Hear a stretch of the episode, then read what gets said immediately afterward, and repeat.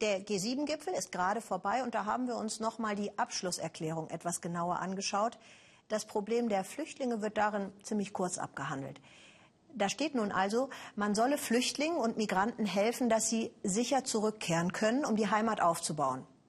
Das liest sich schön. Wir übersetzen das jetzt aber mal in ein Menschenleben, in das von Matar. Der schaffte es vom Senegal nach Deutschland. Er lernte Deutsch, dann kam der Abschiebebescheid und er machte noch ein Praktikum bei einer Wäscherei hat er unserer Korrespondentin Shafak Laroye erzählt. Und dann passierte das, was in dem G7-Papier als Ziel beschrieben wird. Er kehrte freiwillig zurück. Mit Waschmaschinen in eine bessere Zukunft. Das war Matas Plan, eigentlich. Er war als Migrant in Spanien und in Deutschland. Dann ist Matar in seine Heimat zurückgekehrt, freiwillig. Auch weil er eine finanzielle Starthilfe bekommen hat. Matar wollte eine Wäscherei im Senegal aufmachen. 3500 Euro hat er dafür bekommen. EU-Geld. Sechs gebrauchte Waschmaschinen hat er sich in Deutschland gekauft und mitgebracht. Doch das Projekt hat nicht funktioniert. Im Senegal gibt es kaum Wäschereien. Es hätte ein bis zwei Jahre gedauert, bis sich so ein Laden herumspricht und angenommen wird. Aber so viel Geld hatte ich nicht. Ich konnte mir die Miete nur für drei Monate leisten leggen. Und am Ende, ich lasse einfach, äh, ich mache die äh, Laden zu, weil ich keine äh, mehr Kapital habe. Genau. Vielleicht hat er auf die falsche Geschäftsidee gesetzt, meint Matar. Geld als Rückkehrhilfe sei zwar eine gute Idee, doch es wäre wohl besser gewesen, jemand hätte ihn hier vor Ort beraten. Matar belastet das. Seine Eltern hatten sich verschuldet, damit er nach Europa geht mit der Hoffnung, dass er dort einen Job bekommt und ihnen Geld schicken kann. Das ist fast acht Jahre her. Jetzt steht er mit leeren Händen vor ihnen. Seine Mutter hat einen kleinen Straßenladen. Das meiste, was sie einnimmt, geht noch immer für die Schulden drauf. Verbergen kann sie ihre Enttäuschung nicht. Ich danke Gott dafür, dass mein Sohn lebend zurückgekehrt ist. Aber ich hätte mir gewünscht, er wäre anders zurückgekommen, mit Geld oder einer guten Arbeit damit er uns helfen kann. Aber das kann er nicht. Er hat ja nichts. Für viele Migranten ist die Angst, als Versager dazustehen, der wichtigste Grund, nicht freiwillig zurückzukehren. Martin macht jetzt wieder das, was er vor seiner Flucht gemacht hat. Er arbeitet in der Kfz-Werkstatt seines Vaters.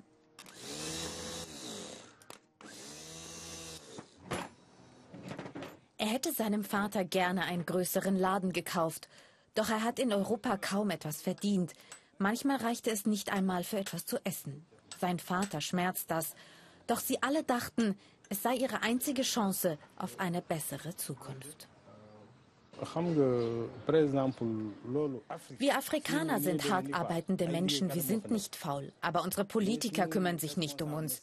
Hier würde doch keiner fliehen, wenn er eine Arbeit hätte. Aber es gibt Männer mit 30, die können sich nicht mal eine Tasse Tee kaufen. Die sehen keine andere Alternative. Deshalb ist auch Matar damals gegangen. Heute weiß er es besser, sagt er. Europa sei nicht die Glitzerwelt aus dem Fernsehen. Egal wie wenig ich habe, es ist gut für mich, wieder hier zu sein und mein Geld hier zu verdienen.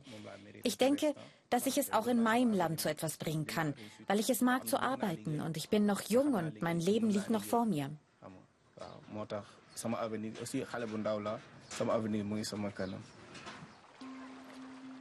Und Rückkehrer wie Matar werden immer zahlreicher. Nirgendwo sonst im Senegal wird das so deutlich wie in dem kleinen Fischerort Charoy-sur-Mer.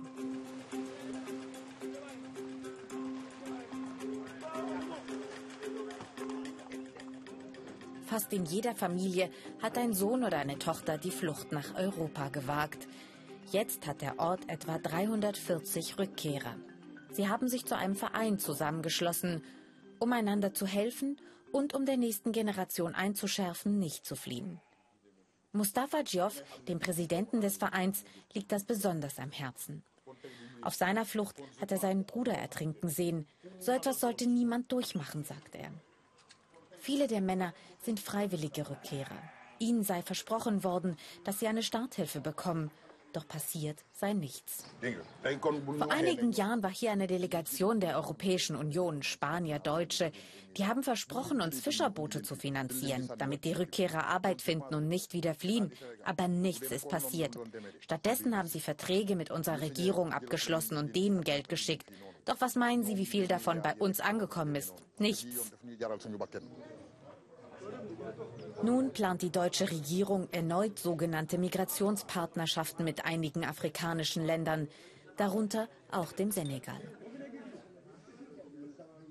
Mustafa Diouf ist besorgt. Er hofft, dass es nicht wieder damit endet, dass das Geld in irgendwelchen Kanälen versickert.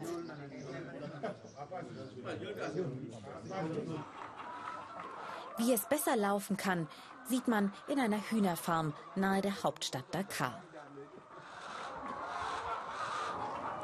Hier haben sich Rückkehrer wie Sokma Gouye und Abdou Diop zu einer Kooperative zusammengeschlossen. Sokma ist von ihrer Flucht tief traumatisiert. In Libyen wurde sie zur Zwangsarbeit gezwungen. In Spanien musste sie auf der Straße schlafen und konnte sich nur von Abfällen ernähren. So hatte sie sich Europa nicht vorgestellt. Als ihr eine Hilfsorganisation 600 Euro anbietet, damit sie freiwillig zurückgeht, stimmt sie zu trotz der Angst, als Versagerin dazustehen. Aber dann haben sich etwa 100 Rückkehrer wie sie mit Hilfe der UN zusammengeschlossen und diese Hühnerfarm gegründet. Viel verdienen sie hier nicht, aber sie kommen über die Runden und es sei allemal besser, als gar keine Arbeit zu haben. Ich habe Freunde, die sind Migranten in Italien. Wenn ich mit denen rede, sagen sie, sie würden gerne zurückkommen und in unserem Projekt arbeiten, weil sie dort nur rumsitzen und nichts machen. Die haben keine Arbeit. Wenn ich in einen Bus steige und höre, dass junge Leute darüber reden, nach Europa zu fliehen, mische ich mich ein und sage ihnen, sie sollen hier bleiben. Denn wenn man nach Europa geht und überhaupt was verdient, kann man nichts davon nach Hause schicken. Es reicht nicht. Ich rate Ihnen sehr ernsthaft hier zu bleiben.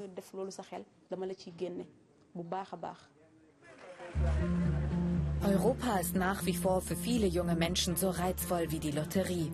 Es könnte ja klappen mit einer besseren Zukunft. Ein Versuch ist es für viele wert. Doch mit den Rückkehrern, ihren Erlebnissen und Geschichten bildet sich im Senegal allmählich eine Art Gegenbewegung. Eine Generation, die vor der Flucht warnt und vor Europa.